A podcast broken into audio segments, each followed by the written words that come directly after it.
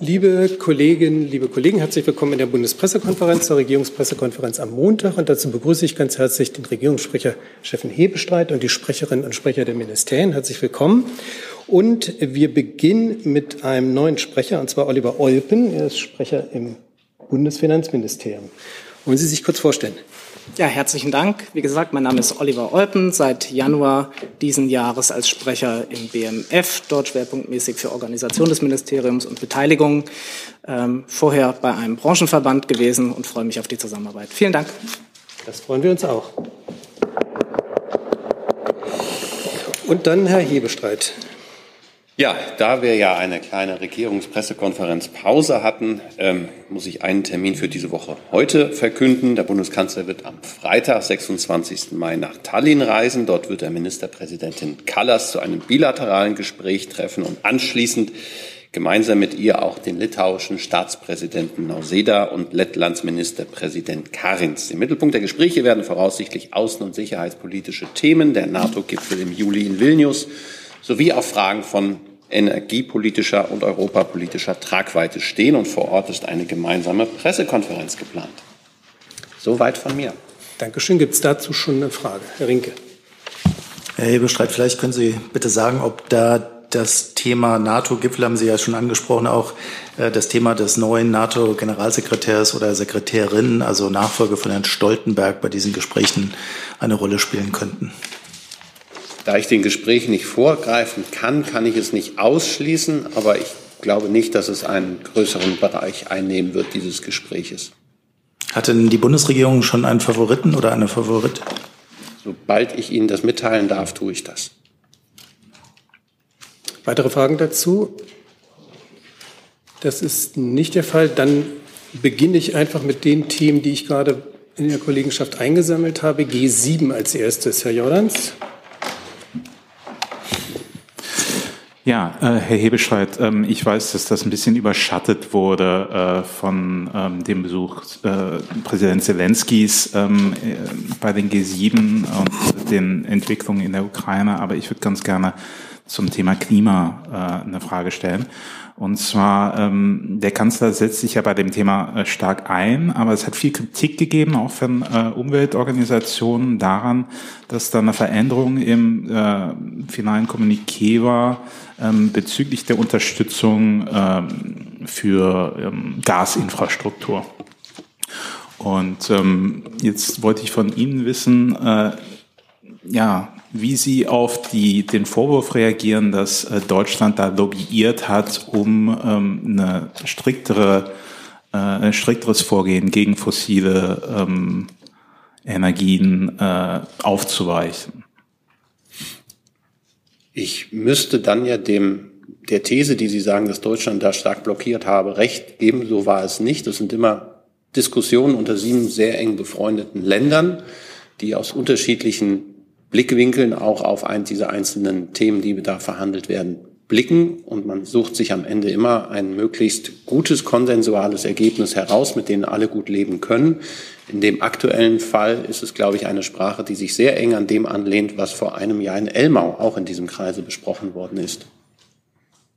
Ähm, Nachfrage, aber ähm, die Kritik war vor allem, dass es jetzt äh, praktisch erlaubt sein könnte, die, äh, den Ausbau von Gasinfrastruktur, äh, vor allem mit staatlichen Mitteln, weiter voranzutreiben, was ja konträr ist zu den Klimazielen der Bundesregierung und der G7. Auch da würde ich wieder den zweiten Teil der, der These mir nicht zu eigen machen, sondern richtig ist, dass auch die G7-Staaten, ähm, ich glaube auch inzwischen alle klare Klimaziele, wann sie klimaneutral äh, sein wollen, formuliert haben. Das ist alles zur Mitte dieses Jahrhunderts. Jetzt sind wir im Jahr 2023, also irgendwas zwischen 20 und 25, 27 Jahre noch. Und auch für diese Zeit braucht man Gas. Wir haben ja auch gerade gemerkt, was passiert, wenn ein Gaslieferant wie Russland ähm, ausfällt oder das Gas, was von dort kommt, nicht mehr zu nehmen ist. Und insoweit ähm, ist das eine Ausbeutung weiterer neuer Gasfelder nicht per se ähm, bisher verboten oder abzulehnen, sondern man muss es eben genau in seine eigenen Klimaschutzziele hinein ähm, berücksichtigen, wie man damit umgehen will. Und auch die Bundesrepublik hat sich an dieser Stelle, glaube ich, in der Vergangenheit nie völlig ablehnend geäußert, was die auch Ausbeutung weiterer neuer und Erschließung von Gasfeldern angeht. Dann bleiben wir beim Thema Nachlese G7. Herr Rinke. Ja, zunächst eine Frage an Frau Sasse ähm, zum Thema China und G7. Ähm, die chinesische Regierung hat den G7-Gipfel ja als anti-chinesisch ähm, eingestuft und hat den Japan unter anderem den japanischen Botschafter einbestellt. Ich hätte ganz gerne gewusst, ob auch der deutsche Botschafter in Peking einbestellt wurde. Darüber. Pardon? Davon weiß ich bis jetzt nichts. Ähm, ich, falls wir dazu was zu berichten haben und wenn es äh, so sein sollte, dass er einbestellt wird, wovon ich bis nach jetzigem Stand nicht ausgehe, äh, reichen wir das gerne nach. Darf ich noch eine Nachfrage stellen? Aber vielleicht noch zur Erklärung. Hm. Die Japaner waren ja Ausrichter des Treffens, was ein möglicher Grund dafür sein sollte, könnte. Hm. Aber es hat auch äh, ziemliche Kritik an Großbritannien als Teilnehmer gegeben. Deswegen liegt ja nahe, dass es vielleicht auch andere doch treffen könnte. Spekulieren äh, ist an dieser Stelle äh, nicht geboten, aber wenn wir was dazu nachzureichen haben, Herr Rinke, tue ich das. Gut, die Nachfrage war an Herrn Hebestreit. Der US-Präsident hat angekündigt, auf äh, zum Ende des G7-Gipfels, dass die Amerikaner ihre China-Politik äh, möglicherweise ändern. Einige haben sich ja gewundert über die relativ positive äh, Sprachregelung, die man im Abschlusskommuniqué gefunden hat. Der Kanzler hat gesagt, es wird weiter große Investitionen in China geben. Haben Sie, können Sie eher sagen, ob auch die Bundesregierung ihren China-Kurs geändert hat? Ähm, seit gestern, meinen Sie? Frage. Seit gestern den Kurs geändert? Nicht seit gestern, sondern mit diesem G7-Gipfel, weil, wie gesagt, äh, die amerikanische Regierung äh, nun das Gefühl hat, sie muss erklären, dass sie einen etwas anderen China-Kurs fährt. Kann ja sein, dass auch für die Bundesregierung als Ergebnis des G7-Treffens eine leichte Änderung, positivere Einstellung oder Einschätzung Chinas äh, der Fall sein könnte? Ich, ich versuche zu ergründen, wohin Ihre Frage zielt. Sie hat, der Bundeskanzler hat gestern, glaube ich, in Folge fünf Interviews, äh, Fernsehinterviews gegeben. Sie waren, glaube ich, an allen diesen fünf Interviews auch als Ohren- und Augenzeuge beteiligt. Da hat er sich auch zu dem Thema China sehr ausgiebig eingelassen. Und dem habe ich eigentlich wenig hinzuzufügen. Und ähm, ich glaube auch, er hat die Sprache, die man im G7-Kommuniqué gefunden hat, ausdrücklich gelobt, weil sie differenziert ist. Wir haben diesen Dreiklang, was China angeht, und genau das ähm, verfolgen wir auch weiter und das verfolgt die Bundesregierung weiter. Und ähm, Sie sehen ja anhand der harschen Reaktion Chinas, ähm, dass man das sicherlich sehr unterschiedlich interpretieren kann und auch als nicht zu weich. Und der Bundeskanzler hat auch nochmal deutlich gesagt, es geht nicht darum, ähm, sich jetzt äh, ein Decoupling zu veranstalten, also sich abzuwenden von China, sondern dass man die eigentliche, das eigentliche Risiko, das eigene verringert, indem man Lieferketten breiter aufstellt, indem man äh, Industrieproduktion auch in andere Länder ähm, ansiedelt, um eben nicht von einem abhängig zu werden. Und auch das braucht Zeit. Er hat in einem Interview, glaube ich, von zwischen 10 und 20 Jahren gesprochen, die es braucht, um ähm, solche Diversifizierung ähm, unserer Versorgung ähm, auch mit Gütern herzustellen. Und darum geht es jetzt. Und das ist im Kreise der G7, glaube ich, sehr einhellig so gesehen worden. Und auch äh, alle wichtigen G7-Staaten haben auch große, enge Verbindungen nach China wirtschaftlicher Art. Und äh, die werden auch nicht von einem auf den anderen Tag ähm, einfach abzustellen sein. Sie sehen, wie schwierig das jetzt im Fall bei einer Versorgungslinie mit Russland gewesen ist. Und äh, da sind natürlich auch die Umstände völlig andere. Und insoweit ist das aus Sicht der Bundesregierung ein sehr erfolgreicher G7-Gipfel gewesen, in dem man mit großer Einigkeit und Einhelligkeit diese Sprache auch gefunden hat und die auch von allen mitgetragen wird. Du sag mal, Kira, ganz unter uns, du bist die Jüngste hier? Ja. Warum arbeitest du hier eigentlich? Na, weil wir das beste Journalismusformat in Deutschland sind und weil hier keine Werbung läuft. Und woher kommt die Kohle für dein Gehalt? Per Banküberweisung oder PayPal von den Leuten, die uns zuschauen oder zu hören. Wie das geht? Seht ihr in der Podcast-Beschreibung. Äh, Jessen dazu? Zum Thema Gasinfrastruktur nochmal, das ist ja der Komplex. Ähm, ich möchte gerne das Klimaschutzministerium und das Umweltministerium fragen, sind Sie einverstanden mit dem Ausbau einer Infrastruktur, die ja die weitere Existenz eines Energieträgers Gas bedeutet, den Sie eigentlich überwinden möchten?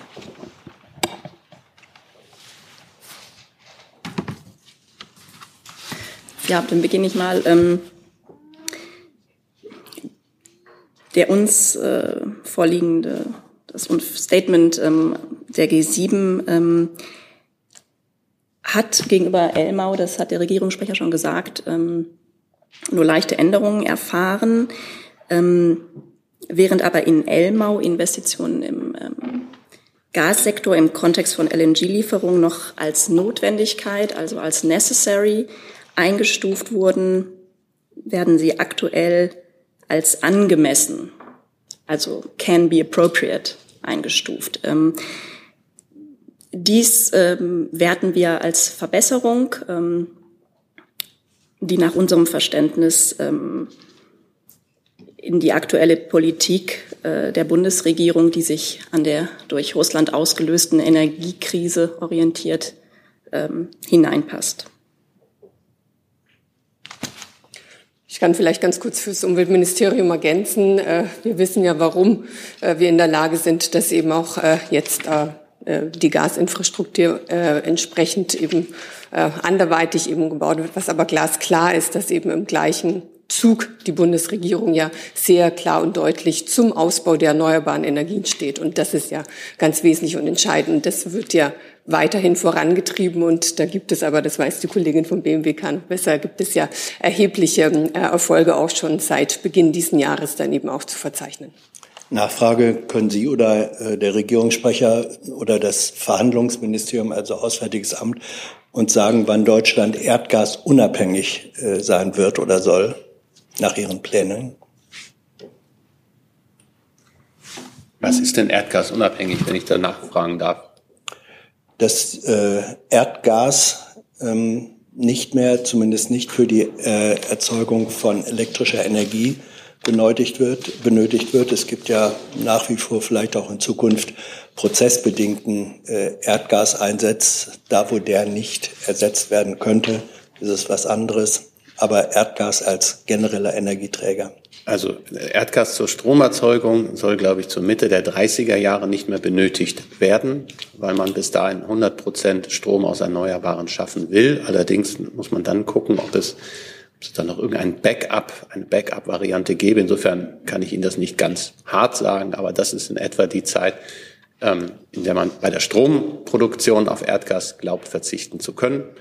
Ähm, was die Wärme angeht, müsste ich das nochmal ähm, eruieren. Meines Wissens ist es aber so, dass wir 2045 ja klimaneutral sein wollen. Also das weiß ich ganz fest, da muss ich nicht meines Wissens sagen. Und das würde natürlich sicherlich auch auf Auswirkungen auf die Nutzung von Erdgas haben. Allerdings, ob man dann komplett auf Erdgas verzichten kann oder es dann einen Ausgleich gibt, das müssen wir klären. Herr Jung dazu? Ein anderer Aspekt war ähm, eine ein Konflikt zwischen der italienischen und kanadischen Regierung äh, am G7-Gipfel, weil Herr Trudeau die Regierung von Frau Meloni für die homophobe äh, Regierungspolitik äh, kritisiert hatte. Ich habe da jetzt nichts von Herrn Scholz gehört, weil ähm, die italienische Regierung schränkt die Rechte von Homosexuellen zum Beispiel bei der Adoption ein. Wie steht die Bundesregierung dazu und zu diesem Konflikt? Ich habe diesen Konflikt nicht mitgekriegt. Ich vermute auch, er war hinter verschlossenen Türen, wenn es nee, ihn gegeben hat. Der war vor den Kameras, das war ja das. Ah, ich habe ihn nicht mitbekommen und insofern weiß ich nicht, wie er sich abgespielt hat. Ähm, und die Position des Bundeskanzlers dazu habe ich deswegen auch nicht in Präsenz. Also das hat, also wir haben da sehr, sehr viele Themen gehabt äh, in diesen drei Tagen in Japan. Das war eine sehr umfangreiche Agenda und was sich dann da noch womöglich am Rande abgespielt haben kann, ist äh, mir nicht aufgefallen. Ja, darf ich noch? Vielleicht kann das Auswärtige Amt eine Einschätzung äh, abgeben zu der italienischen homophoben Politik? Da ich auch zu den Äußerungen ähm, von Herrn Trudeau und äh, es geht um die Handlungen an sich der letzten Monate. Ich weiß, aber Sie gehen ja ein auf eine Diskussion, die sich beim G7-Gipfel abgespielt hat und zu der kann ich jetzt keine Stellung nehmen. Was die Positionen angeht, äh, wissen Sie, dass wir uns weltweit sehr stark äh, für die Rechte von ähm, LGBTIQ Personen stark machen und äh, immer wieder einsetzen, egal wo es auf der Welt äh, um diese Rechte geht. Ähm, mit Blick auf Italien können wir sicher noch mal was nachreichen. Auch zum Thema G7? Bitte? Gasinfrastruktur. Ja, dann hätten wir gleich machen sollen, aber bitte. Vielen Dank. Ähm, Andreas Becker von der Nordgrün Mediengruppe.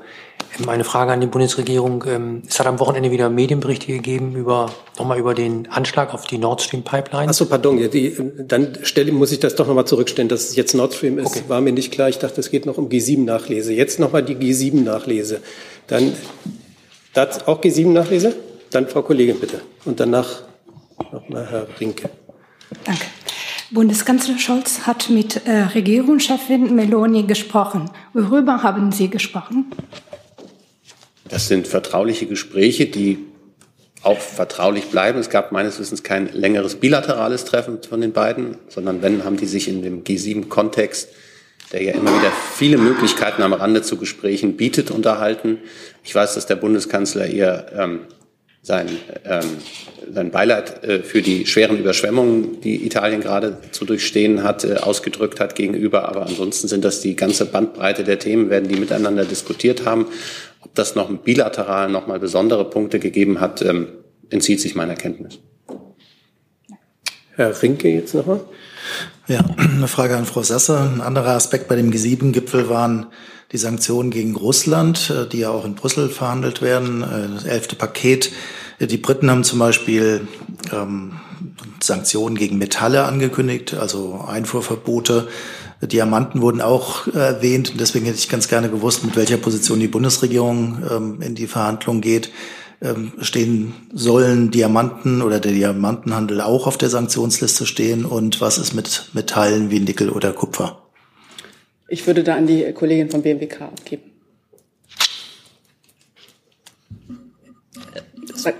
Zu den Sanktionen genau. meines Wissens ist da das Auswärtige Amt Federführer. Also ich kann nur allgemein äh, erstmal einordnen, ähm, dass die Verhandlungen zum elften Sanktionspaket der EU, EU natürlich ähm, in vollem Gange sind. Ähm, wir sind überzeugt, dass äh, sich am Ende wieder auf ein schlagkräftiges ähm, Paket geeinigt wird, ähm, mit dem wir Entschlossenheit über, gegenüber Russland ähm, zeigen können. Aus unserer Sicht ist auch wichtig, dass ein Fokus auf die Sanktionsumgehung gelegt wird, ähm, indem wir mit Drittstaaten gemeinsam ähm, die Sanktionsumgehung eindämmen können. Dann darf ich trotzdem noch mal nachfragen nach Diamanten und Metallen. Ist dann das Wirtschaftsministerium dafür, dass das auf die Sanktionsliste kommt? Also ähm, wenn ich dazu was nachreichen ähm, kann, können wir das gern tun. Ähm, wie gesagt, meines Wissens ähm, sind die Sanktionsverhandlungen beim Auswärtigen Amt angesiedelt. Gibt es weitere Fragen zum Thema G7-Nachlese? Herr Kollege. Daniel Heid, RTL. Ähm, USA hat angekündigt, ukrainische Piloten an F-16-Maschinen ausbilden zu wollen. Deshalb Frage an Herrn Kollatz. Äh, inwieweit haben Sie denn Wissen darüber, dass die Ausbildung auch in Rammstein stattfinden wird? Ich kann meinen Äußerungen vom letzten Mittwoch hier eigentlich nichts hinzufügen, ähm, da wir nicht über F-16 verfügen. Der Minister hatte gesagt, weder die Kompetenzen noch die Fähigkeiten sehen wir uns da auch nicht in erster Reihe. Wenn wir, wenn sich dort etwas Greifbares äh, herauskristallisieren sollte, ähm, können wir natürlich schauen, ob wir noch andere Dinge beisteuern können. Aber konkrete Maßnahmen, Orte, Zeiten, Ressourcen kann ich Ihnen nicht nennen. Dann noch eine technische Nachfrage. Ähm, Wäre Deutschland theoretisch in der Lage, die Bewaffnung zu liefern für F-16 Kampfjets? Ähm, das ist Spekulation. Das hängt von dem Paket ab, was dann jemand in die Hand nimmt, was nicht wir sein werden, ähm, kann ich nicht zu sagen. Dann bleiben wir jetzt bei diesem Thema. Nord Stream kommt dann gleich. Ähm, Herr Jung? Ähm, hat sich der Kanzler mit den beiden am ausgetauscht in Sachen Kampfjets? Die haben ja gutes Verhältnis gehabt, auch äh, angesichts der Kampfpanzerdiskussion im Januar? Die, äh, jetzt muss ich überlegen. Ähm, sowohl im Vorfeld als auch aktuell beim G7-Gipfel haben der Bundeskanzler und Herr Biden sich über viele Themen ausgetauscht und natürlich spielte auch das Thema der weiteren militärischen Unterstützung der Ukraine eine wichtige Rolle bei diesem Gespräch. Ja, jetzt geht es ja um die Kampfjets. Da scheint es ja ein bisschen andere Haltung zu geben von beiden Seiten. Das würde mich wundern. Also ich könnte Ihnen erklären, dass es um F-16 Kampfflugzeuge geht und dass die Bundesregierung, die Bundesrepublik Deutschland keine F-16 Kampfflugzeuge hat. Die amerikanische Regierung verfügt über diese Systeme. Und es ist ähm, unter denjenigen, die die Ukraine unterstützen, auch ähm, weit verbreitet, dass man da arbeitsteilig vorgeht. Das heißt, dass diejenigen das liefern, was man liefern kann. Die Bundesrepublik konzentriert sich auf schwere Artillerie, auf gepanzerte Fahrzeuge, die Kampfpanzer haben Sie selber genannt, auf Luftverteidigungssysteme, die, wie ich jetzt militärisch gelernt habe, bodengebunden genannt werden, also die auf dem Boden stehen und Geräte abschießen, die durch die Luft kommen. Das ist der Gepard-Panzer, das sind die Iris-T-Systeme, das ist eine Patriot-Batterie ähm, und anderes mehr. Und ähm, insoweit sehe ich, glaube ich, wenn Sie jetzt auf die Kampfjet-Diskussion eingehen, ähm, da eine, eine ja doch breite, enge Abstimmung mit den Amerikanern. Und der amerikanische Präsident hat jetzt angekündigt, in die Pilotenausbildung gehen zu wollen und sich dann später der Frage zu stellen, ob und wenn ja, wie viele und wann man F-16 Kampfjets auch an die Ukraine abgibt. Und ähm, andere Länder haben zumindest den vorderen Teil auch gesagt, nämlich dass sie in die Pilotenausbildung einsteigen wollen. Zusatz?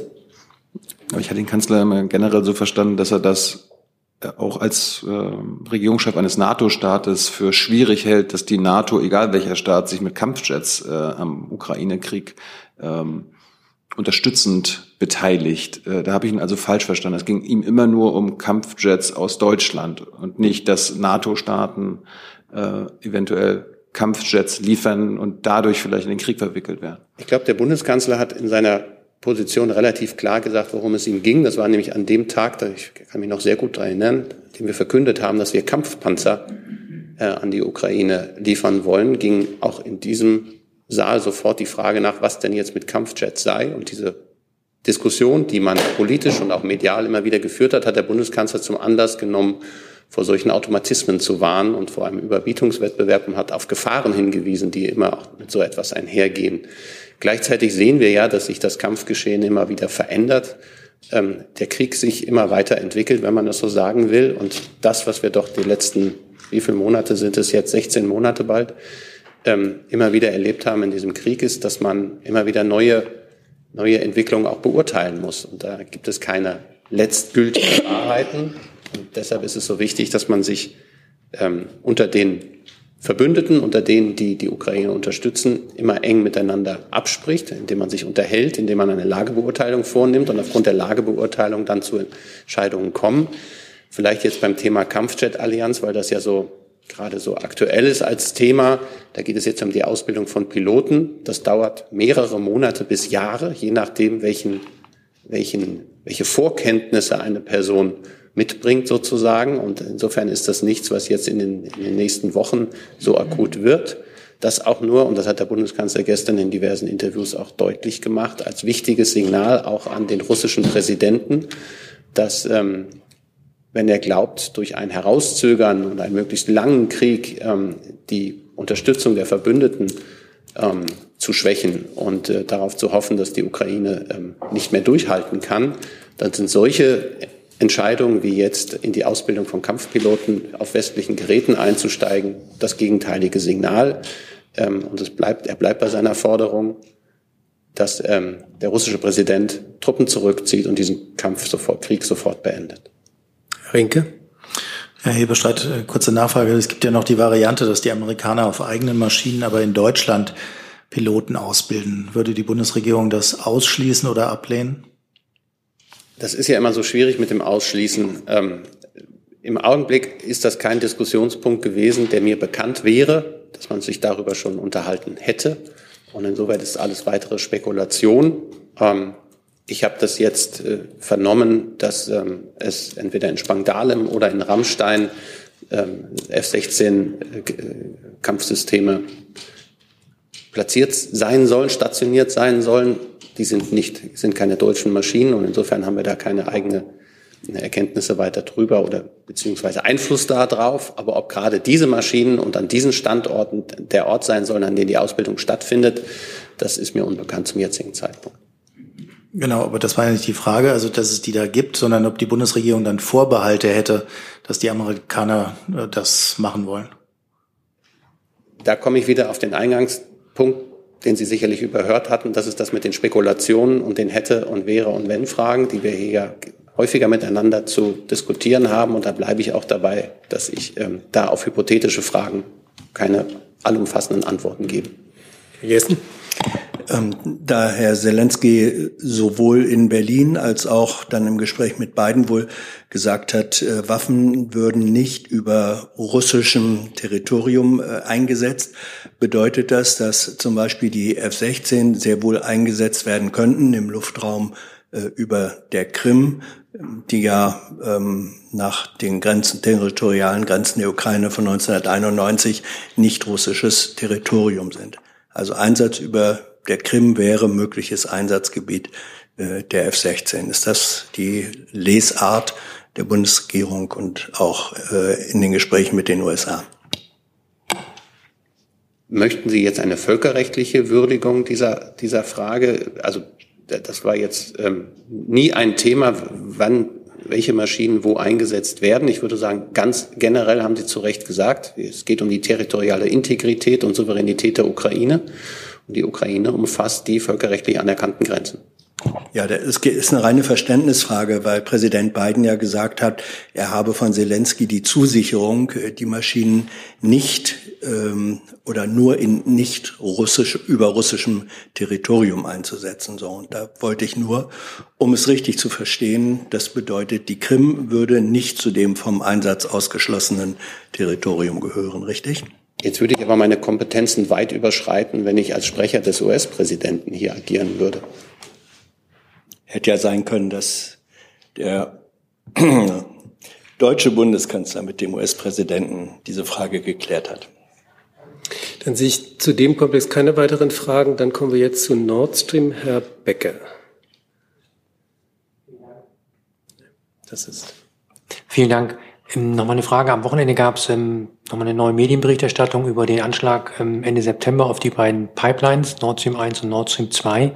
Jetzt wird zeitgleich ähm, große Gasinfrastruktur nochmal ausgebaut in Ostsee und Nordsee mit den LNG-Terminals. Gibt es ähm, von daher äh, besondere Sicherheitsmaßnahmen? Wird da präventiv gearbeitet, um mögliche Anschläge zu vermeiden, beziehungsweise auch Widerstände gegebenenfalls zu überwinden? Denn es gibt ja auch vor Ort teilweise große Widerstände gegen die LNG-Terminals. Geht die Frage an den Regierungssprecher oder? Na, ich würde sagen, BWMK und also Bundeswirtschaftsministerium und vielleicht Bundesinnenministerium, was die Anschläge angeht? Sicherheit. Wer möchte? Ich fange vielleicht mal an zum Thema Nord Stream Pipeline. Sie wissen ja, dass der Generalbundesanwalt ein Ermittlungsverfahren führt, seitdem die Anschläge stattgefunden haben und wir uns deswegen da einer Bewertung ähm, enthalten, solange dieses Ermittlungsverfahren läuft. Das heißt, Sie müssen Ihre Fragen ähm, zu diesem Verfahren auch an den Generalbundesanwalt richten. Ihnen ging es ja ein bisschen um die Frage der Prävention sozusagen. Und da würde ich, ähm, glaube ich, muss ich darauf verweisen, dass wir sehr, sehr viele Versorgungsleitungen haben, die nach Deutschland führen und auch in andere europäische Länder und die auch durch Deutschland führen, sind alle nicht, nicht alle auch nur unter Wasser ähm, gebunden, hätte ich fast gesagt, verlegt, sondern es gibt natürlich auch unterirdische und auch oberirdische äh, Leitungen. Ähm, die rundherum schützen zu können, das ist unmöglich. Das muss jedem klar sein. Ähm, es braucht allerdings ein gehöriges Maß an zumindest krimineller, vielleicht auch terroristischer Energie, um diese Leitungen dann so zu beschädigen oder zerstören, wie das ähm, bei Nord Stream passiert ist. Und ähm, das, was wir tun, ist gemeinsam mit unseren Partnern ähm, wichtige Versorgungsleitungen ähm, in Ost- und Nordsee ja, stärker ein Auge darauf zu haben. Das hat, glaube ich, äh, unter anderem wurde das besprochen mit dem NATO-Generalsekretär bei seinem Besuch im Herbst hier in Deutschland. Ähm, und es könnte auch ein Thema werden beim NATO-Gipfel in Vilnius, dass man sich da stärker engagiert. Aber auch das ist, ist kein all, allumfassender Schutz. Das sollte man sich da nicht einreden. Sie haben jetzt gefragt, ähm, mit Blick auf ähm, LNG-Infrastruktur, die gegründet wird, da würde ich sagen, ähm, das Argument ist sicherlich eines, ähm, das bei jeder einzelnen Leitung dann immer trägt und gleichzeitig keine Leitung zu bauen, hat auch einen Nachteil, nämlich dass man dann womöglich nicht über die nötige Versorgung äh, verfügt, um im Winter für Wärme und Strom zu sorgen. In dem Fall vor allem für Wärme. Und insoweit ähm, wird das sehr verantwortlich geprüft und die möglichen Sicherheitsvorkehrungen, die man machen kann, werden auch vorgenommen. Allerdings einen allumfassenden Schutz kann es nicht geben. Frau von Boyon und dann Herr Jung. Ja, vielen Dank, äh, Herr Hebestreit. Ich hätte gerne zu dem gleichen Thema eine politische Einschätzung. Äh, zwei äh, Männer, gegen die da jetzt als mögliche Mittäter ermittelt wird, sollen ja Ukrainer sein. Was würde das denn für die Ukraine-Politik oder wie schätzen Sie das vielleicht zunächst mal ein, dieses Ergebnis? Also ich muss mich ja jetzt auf Medienberichte stützen. Ich habe keine eigenen Erkenntnisse. Ich nehme Medienberichte wahr, die sagen, das sei diese Gruppe gewesen. Ich nehme Medienberichte wahr, die behaupten, die Amerikaner seien es gewesen. Ich habe Medienberichte wahrgenommen, die Russen seien es gewesen. Ähm, die Bundesregierung hat von Anfang an auf Aufklärung gedrängt und sagt, wir können uns erst äußern, sinnvoll äußern, wenn wir Anhaltspunkte, harte Belege dafür haben, wer hinter dieser Tat steckt. Und bis dahin tun wir gut daran, nicht zu spekulieren, sondern den Ermittlungsbehörden ihre Arbeit machen zu lassen. Eine Nachfrage dazu. Ähm, was würde es denn für die deutsche Ukraine-Politik äh, bedeuten, wenn die Regierung der Ukraine oder wenn es da um Staatsterrorismus aus der Ukraine gäbe? Wenn ich mich dazu zum jetzigen Zeitpunkt äußern würde, unabhängig von der Frage, Sie haben ja auch da wieder den Konjunktiv benutzt, was hätte es, wenn, ähm, hätte das solche Auswirkungen auch auf die Berichterstattung über, das muss ich ganz kurz sehen, ein bisschen, ich sehe die Kollegin nicht so super, ähm, hätte das äh, solche Auswirkungen, dann würde ich es ja quasi über Umwege bestätigen, dass da etwas dran wäre, was ich nicht tun kann, weil ich jetzt tatsächlich keinerlei Belege habe, was denn jetzt stimmt und was ist. Und äh, wenn ich die Berichterstattung richtig äh, lese, ist auch davon Ermittlungen, die noch laufen, die Rede. Und insofern erhalte ich mich hier jegliche Spekulation über die Hintergründe und auch über Auswirkungen, die es hätte, wenn diese Hintergründe sich bestätigen würden, habe aber darauf verwiesen, dass mir inzwischen drei oder vier mögliche Hinter ähm, oder oder ja mögliche, ähm, wie sage ich das jetzt? Der Jetlag haut noch rein. Ähm, Tätergruppen müssen, nein, ich meine, wer dahinter steht gibt es drei oder vier unterschiedliche Theorien, wer das gewesen sein kann. Und ich könnte jetzt dann von den Kollegen von Ihnen zu dem einen oder anderen auch noch gefragt werden. Ich halte das für ein so sensibles und heikles Thema, dass ich davon Abstand nehme und abwarte, bis wir der Generalbundesanwalt sich so klar äußert, dass wir sagen können, wir haben Beweise, dass es der, die oder das war. Herr Jung. Bei den Ermittlungen des Generalbundesanwalts geht es ja um offiziell verfassungsfeindliche Sabotage. Äh, bei, bei Nord Stream, äh, kann ich davon ausgehen, dass der Bundeskanzler äh, entweder im Rahmen des Sicherheitskabinetts letzte Woche oder jetzt, als er ihn wieder getroffen hat mit Herrn Zelensky, ähm, über diesen Fall gesprochen hat? Nein, davon können Sie nicht ausgehen. Warum nicht? Weil er es nicht mit ihm besprochen hat. Wir, Herr Jung, im Moment gibt es Ermittlungen des Generalbundesanwaltes. Und diese Ermittlungen laufen. Und Regierung, als Politik ist man tunlichst gehalten, sich aus Ermittlungen herauszuhalten. Aber man könnte ja quasi auf einer politischen Ebene den Präsidenten des anderen Staates äh, fragen, wie sieht's aus? Wie sieht's aus? Was?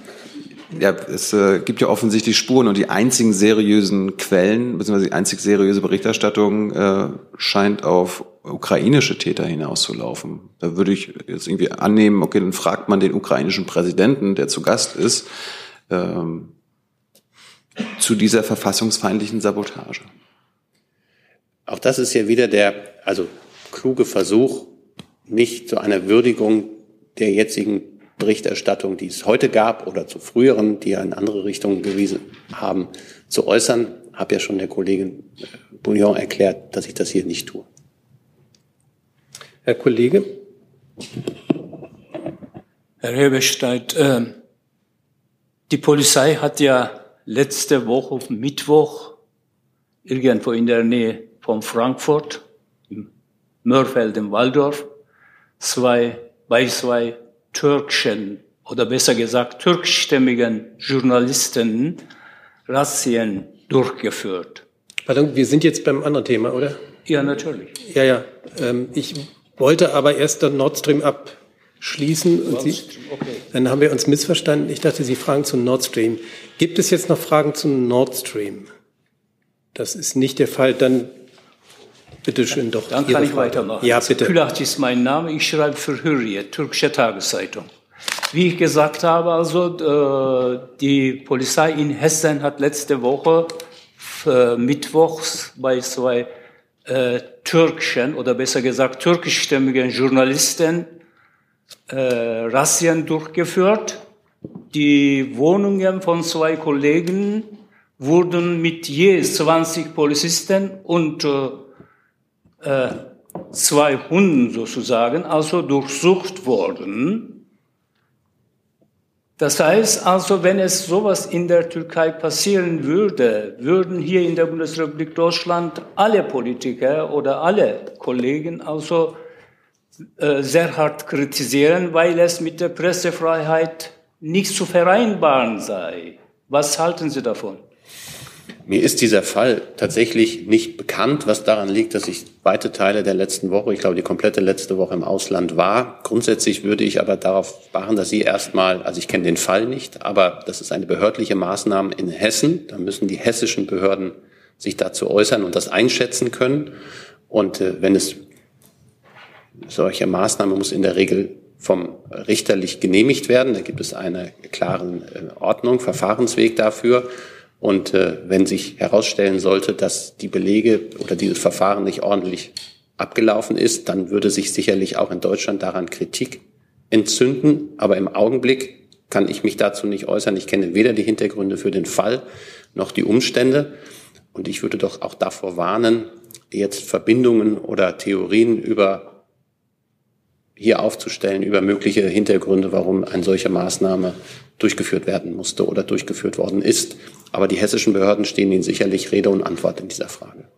Eine Nachfrage vielleicht an Innenministerium. Ich gehe davon aus, dass Sie mehr sozusagen davon wissen. Äh, das heißt also, eine Entscheidung wurde vom Darmstädter äh, äh, Amtsgericht schon am 2. Februar gegeben worden, beschlossen worden für die Hausdurchsuchung. Das heißt, wenn diese Hausdurchsuchungen erst letzte Woche stattgefunden hat, kann man davon ausgehen, dass die beiden Kollegen auch von dem Landesverfassungsschutz vielleicht auch beobachtet worden sind? Also, ich kann vielleicht noch kurz ergänzen, ähm, dass wir hier einzelne polizeiliche Maßnahmen der Landespolizei Hessen nicht kommentieren können. Wir sprechen für die Bundesregierung und die Bundesregierung hat auf dem Gebiet der hessischen Polizei keine Kompetenz. Weiterhelfen kann Ihnen aber womöglich die Staatsanwaltschaft Darmstadt, die hier ein Ermittlungsverfahren führt.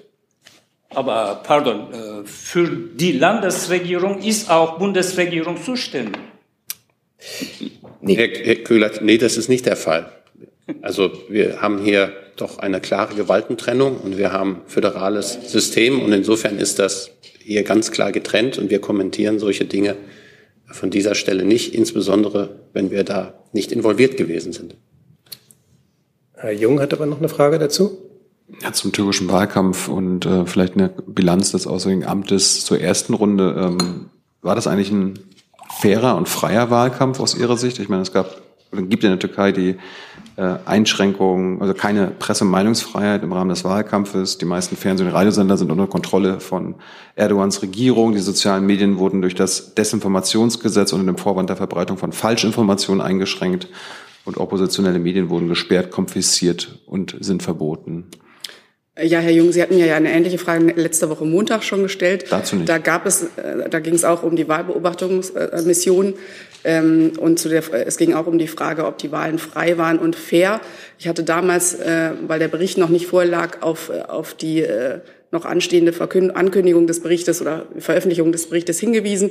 Der Bericht der Wahlbeobachtungskommission liegt ja inzwischen vor. Sie wissen auch, dass die Wahlen, die zweite Runde der Wahlen ähm, läuft. Was was den, die erste Runde angeht, ähm, verweise ich Sie auf diese Wahlbeobachtungskommission und äh, die Ergebnisse des Berichtes der Wahlkommission. Und an, ansonsten der Hinweis, dass die zweite Runde, wie gesagt, läuft und die Wahlen ja noch nicht abgeschlossen sind. Erstens muss die Kommission ja nicht dasselbe denken und äh, empfinden oder festgestellt haben wie das Auswärtige Amt. Ich wollte jetzt wissen, wie, ob Sie den Wahlkampf die, äh, für die erste Runde und jetzt auch den laufenden als fair betrachten angesichts der äh, Einschränkungen, die ich ja gerade genannt habe. Die werden Sie ja nicht leugnen. Ich äh, mache mir hier Ihre Feststellung nicht zu eigen, verweise ausdrücklich darauf, dass es eine Wahlbeobachtungsmission in der Türkei gab, an der wir uns auch beteiligt haben. Und diese Mission hat für die erste Runde des, äh, der Wahlen ihren Bericht veröffentlicht. Und wie gesagt, die zweite Runde der Wahlen läuft. Deswegen wäre es, glaube ich, auch an dieser Stelle unbillig, hier mitten in einen laufenden Wahlkampf äh, hereinzukommentieren von der Seite. Herr Ayash, dazu? Dazu jetzt?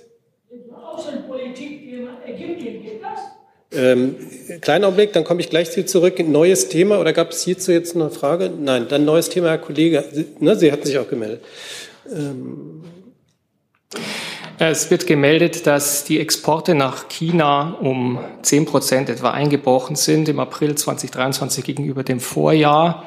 Müssen wir uns auf solche Zahlen im Zuge der Strategie des Decoupling in Zukunft öfter einstellen oder wie bewertet das BMWK oder die Bundesregierung diese Rückgänge?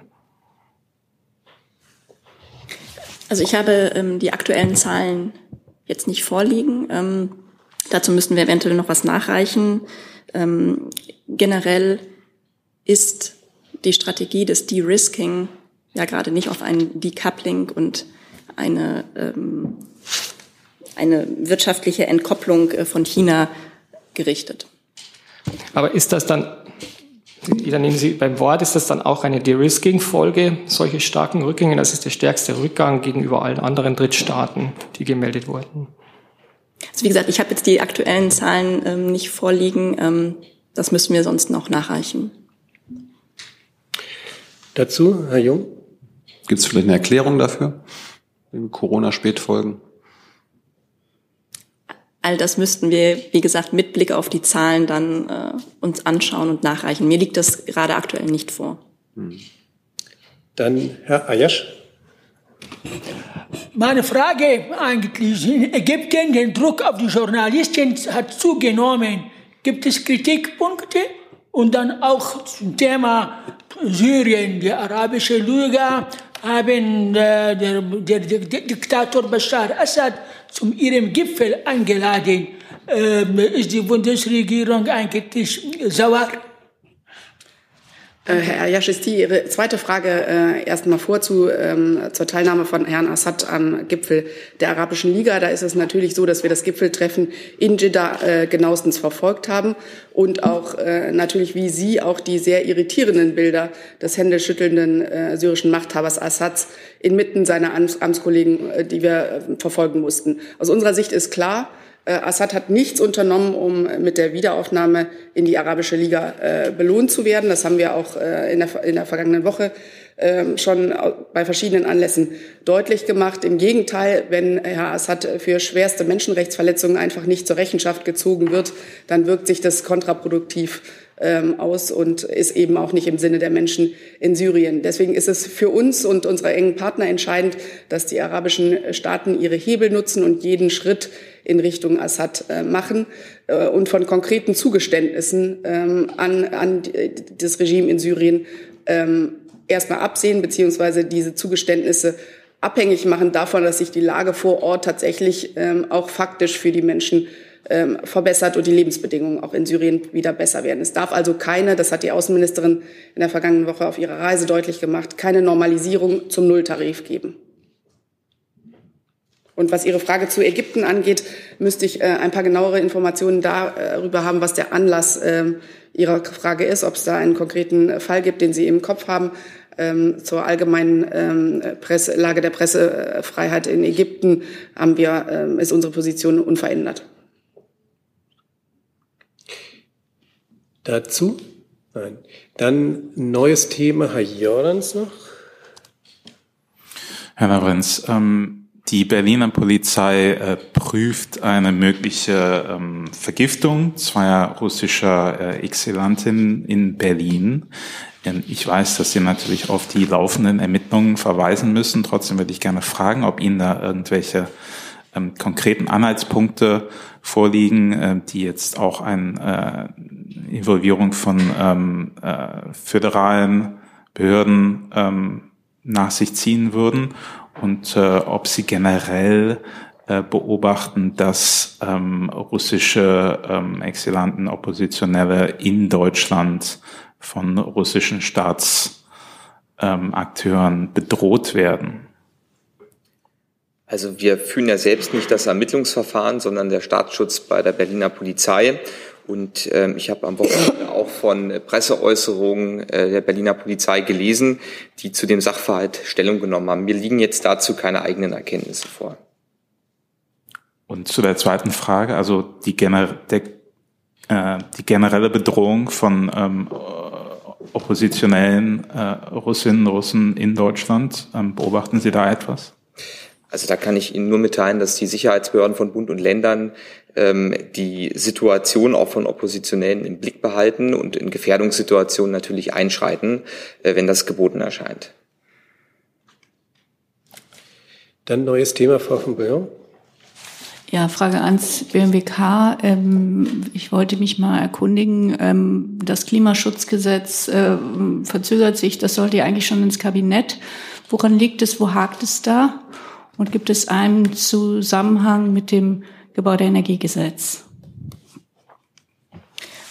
Also das Klimaschutzgesetz ähm, wird derzeit intern im BMWK abgestimmt, basierend auf den Beschlüssen des Koalitionsausschusses.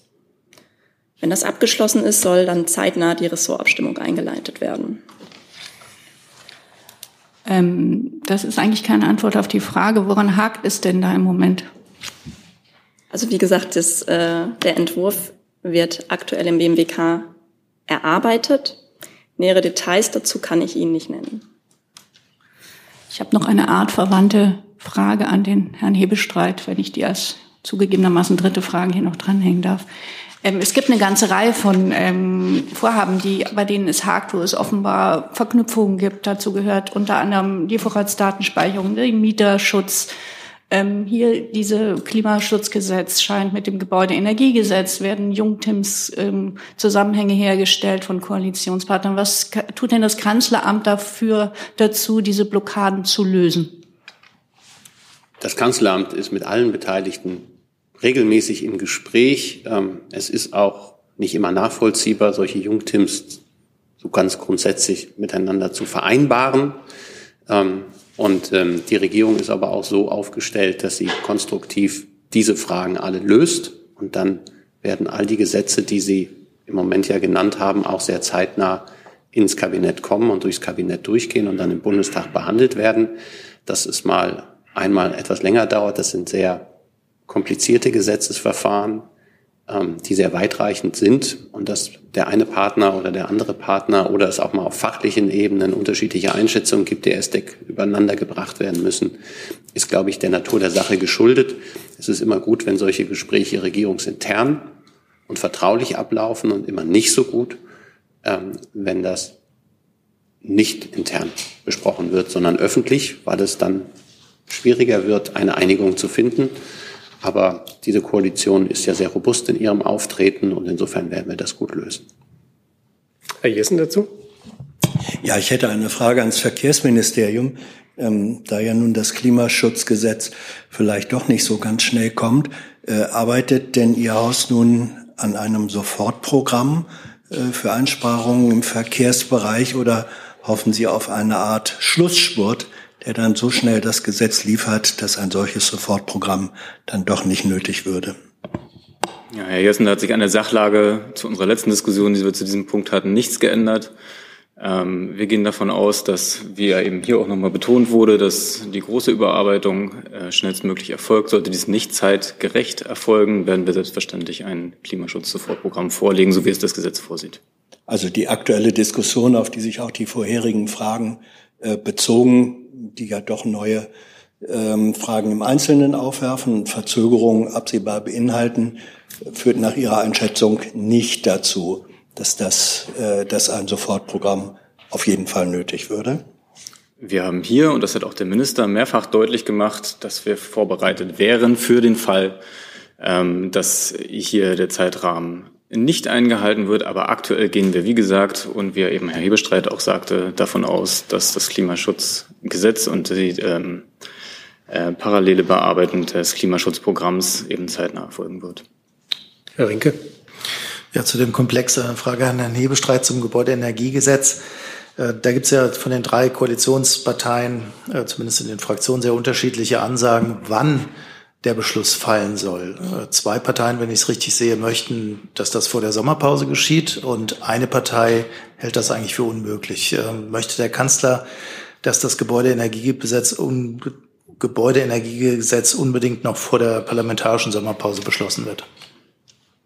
Im Augenblick hat der Bundestag ist federführend für dieses Verfahren. Die Bundesregierung hat den Gesetzentwurf auf den Weg gebracht. Die Diskussionen laufen jetzt. Da sind die Bundestagsfraktionen die richtigen Ansprechpartner. Der Bundeskanzler hat verschiedentlich deutlich gemacht, dass er weiß, dass es ähm, das Strucksche Gesetz gibt, dass kein Gesetz so den Bundestag verlässt, wie es hineingegangen ist. Und er gleichzeitig hat er seine Zuversicht ausgedrückt, dass die Kernbestandteile des Gebäudeenergiegesetzes auch ähm, verabschiedet werden.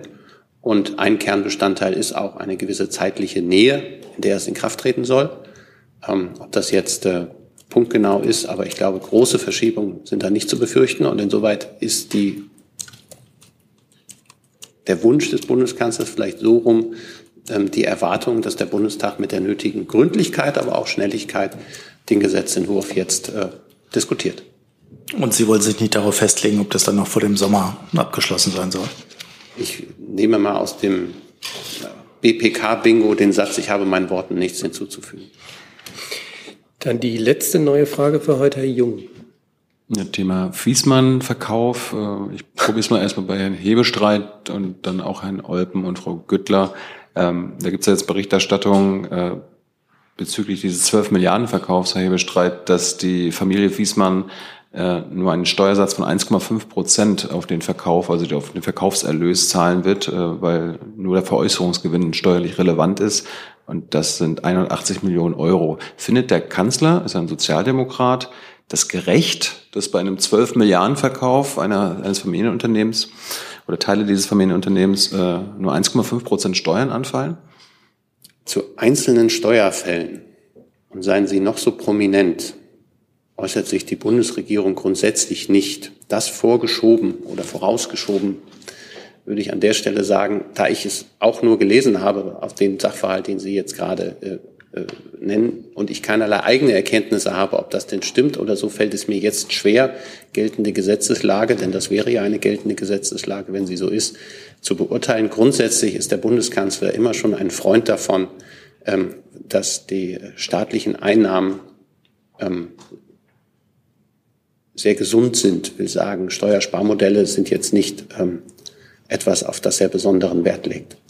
Darum, darum ja meine Frage als, als Beispiel äh, für dieses Steuersparmodell, das könnte man ja ändern. Äh, möchte der Kanzler das und wie ist die Einschätzung des Finanz- und Wirtschaftsministeriums? Ist das gerecht? Muss man das nicht ändern? Das ist ein Einzelfall. Herr ich habe dem, was ich zu, dazu gesagt habe, das habe ich gesagt und mehr kann ich zum jetzigen Zeitpunkt Ihnen da nicht bieten.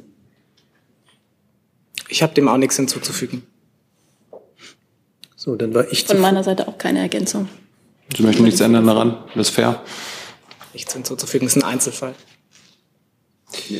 Dann war ich zu voreilig und habe dann doch noch äh, Fragen. Ähm, der Kollege hinter Frau von Bouillon und dann Björn Lager, ARD Hauptstadtstudio an Herrn Kollatz. Die Frage zur Nachwuchsgewinnung bei der Bundeswehr. Der Trend ist rückläufig, die Bewerberzahlen gehen zurück. Was wollen Sie konkret unternehmen, um diesen Trend umzukehren, auch im Hinblick auf die Vereinbarkeit von Beruf und Familie? Danke. Sie haben recht, auch die Bundeswehr steht unter einem ähnlichen ähm, Druck, was Nachwuchsgewinnung angeht, wie alle anderen größeren Arbeitgeber. Ähm, wir stellen fest, dass wir was das Image angeht, immer noch sehr gut dastehen. Ähm, es gibt ja regelmäßige Umfragen, da liegen wir eben direkt hinter der Polizei oft Platz zwei oder sogar Platz eins, was die Fachkräfte angeht. Deswegen ähm, sehe ich erstmal keinen Grund, hier anzusetzen. Ansonsten gilt es natürlich weiterhin, alles zu unternehmen, um ähm, bei Berufsanfängern insbesondere attraktiv zu bleiben. Und ich denke, dass wir mit dem Angebot, was wir haben, ähm, gut dabei sind. Der Minister selbst hat ja schon auf Optimierungsmöglichkeiten hingewiesen. Er schaut ähm, auf Onboarding-Prozesse, die, ähm, sagen wir mal, zeitgemäßer gestaltet werden können und ähnliches. Aber das sind dann schon etwas kleinere Schräubchen. Insgesamt müssen wir den gleichen Kampf führen auf dem Arbeitsmarkt wie alle großen Unternehmen und da jeden Tag uns etwas Neues einfallen lassen, um bestehen zu können. Nachfrage. Ähm, viele Soldaten müssen pendeln, auch in Deutschland zwischen unterschiedlichen Standorten. Ist das auch ein Thema? Seit ich bei der Bundeswehr bin, und das ist jetzt schon einige Zeit, ist das ein Thema und wird es auch weiter bleiben. Herr Jessen dazu? Ja, äh, wenn ich es richtig, äh, richtig erinnere, dann plant die Bundeswehr bis 2031 einen Personalaufwuchs vom 10, um 10 Prozent. Äh, ist das noch realistisch, auch angesichts der demografischen Entwicklung? Halten Sie daran fest? Die ähm, Planungszahlen, also der Aufwuchs auf 203.000 ähm, äh, militärische Angehörige, besteht schon seit 2016 ähm, als die damalige Ministerin ähm, einen Neuansatz startete. Ähm, wir haben diese Planungen auch angepasst und werden das weiter tun. Und Sie haben richtig aufgeführt, dass wir ähm, das Erreichen dieses Ziels für 2031 äh, ähm, derzeit als ähm, möglich erachten. Auch angesichts äh, der Schwierigkeiten, die eben angesprochen worden sind, dass die derzeitige Entwicklung rückläufig ist, halten Sie dennoch einen Zuwachs um 10 Prozent immer noch für realistisch? Wie wollen Sie das erreichen? Ja, ich denke, ähm, wir befinden uns immer noch in einer nach Corona-Zeit auch, was Bewerbungen angeht und müssen mal schauen, wie sich das in den nächsten Monaten und Jahren ähm, einschwingt. Und ähm, auf dieser Basis könnte man dann weitere strategische Festlegungen machen. Hey Leute, politischer Journalismus muss nicht kommerziell oder öffentlich-rechtlich sein. Podcasts müssen nicht durch grässliche Werbung finanziert sein. Jung Naiv ist der beste Beweis dafür. Damit das so bleibt, unterstützt uns einfach finanziell. Danke vorab und jetzt geht's weiter. Frau von Bouillon, neues Thema? Ein neues Thema BML, EL bitte.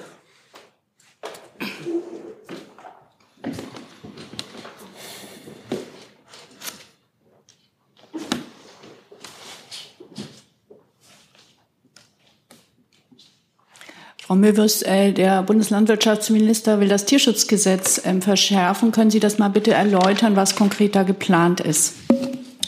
Das kann ich gerne machen. Vorab schon mal genauere Sachen, die im Entwurf stehen, können wir nicht sagen, weil es befindet sich gerade in der Frühkoordination.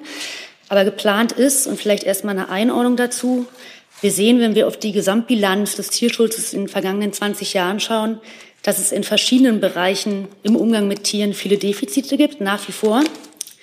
Deshalb ist Tierschutz zu verbessern für uns eine hohe Priorität. Das sehen Sie ja auch an anderen Vorhaben, die im Koalitionsvertrag stehen und die wir gerade umsetzen.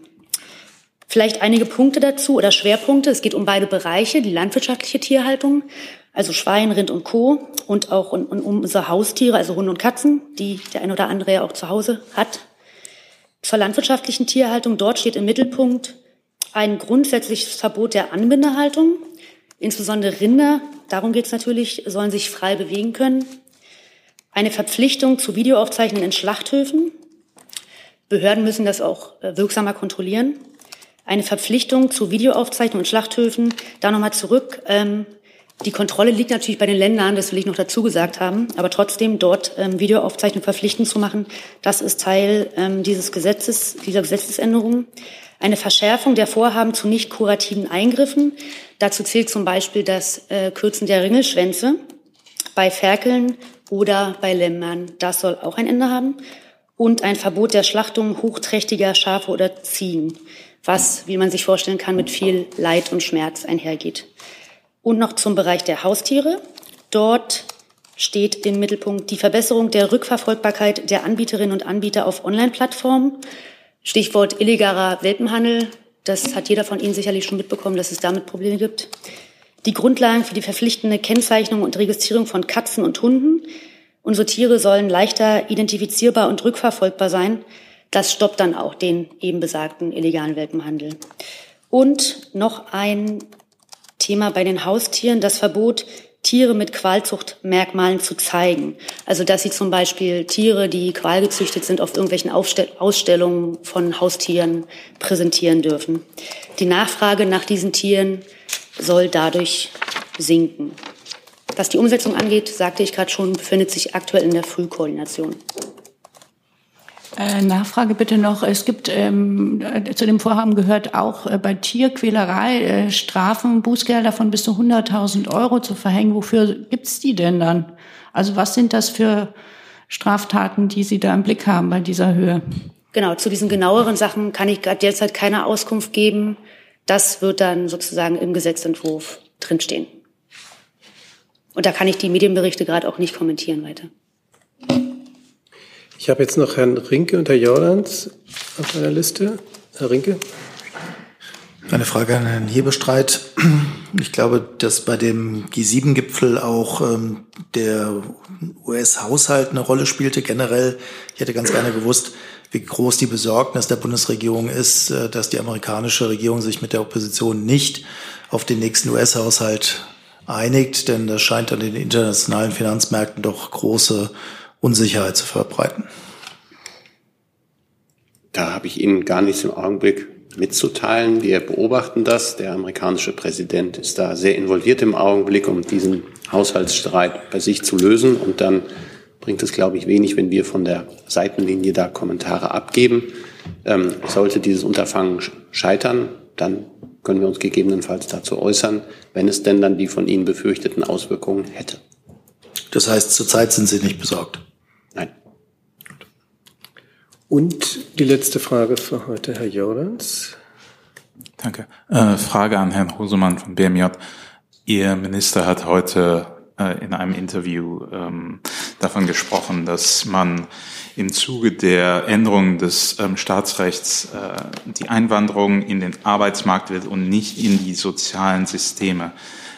Können Sie uns sagen, ob es konkret Anhaltspunkte gibt für eine Einwanderung in die Sozialsysteme in Deutschland und wenn ja, wie groß dieses Problem ist? Ähm, also, Sie äh, haben zutreffend ausgeführt, der äh, Minister hat heute ein Interview zu der Reform des Staatsangehörigkeitsgesetzes gegeben, ein Vorhaben des Bundesministeriums des Innern. Da hat er eine politische Zielvorstellung ähm, formuliert, die er auch schon am Freitag formuliert hat. Und ähm, diese Zielvorstellung sieht so aus, dass man äh, den Weg zur Einbürgerung in Deutschland leichter machen möchte und endlich ein modernes äh, ähm, Staatsangehörigkeitsrecht schaffen möchte, wie es zu einem weltoffenen Deutschland passt. Ähm, Teil dieses Konzeptes ist es auch, dass ähm, Personen, die von äh, Transferleistungen leben, von diesen Erleichterungen bei der Einbürgerung ähm, nicht äh, ähm, profitieren. Ähm, Ausnahme sind äh, Sonderregelungen für ähm, äh, Personen, die angeworben wurden nach den Gastarbeitereinkommen und in der DDR. Das ist also sozusagen die politische Zielvorstellung und, und darum ging es äh, in dem Interview. Nachfrage, also ich hatte ja gefragt, ob Sie konkrete Anhaltspunkte oder Zahlen äh, für dieses Problem der Einwanderung in die Sozialsysteme haben, weil das ist ja äh, eine Idee, die wird vor allem in rechtsnationalen ähm, Zirkeln äh, forciert, diese Idee, dass also Deutschland ähm, Einwanderungsland für soziales Schmarotzer sei. Ähm, haben Sie dafür Anhaltspunkte oder Zahlen?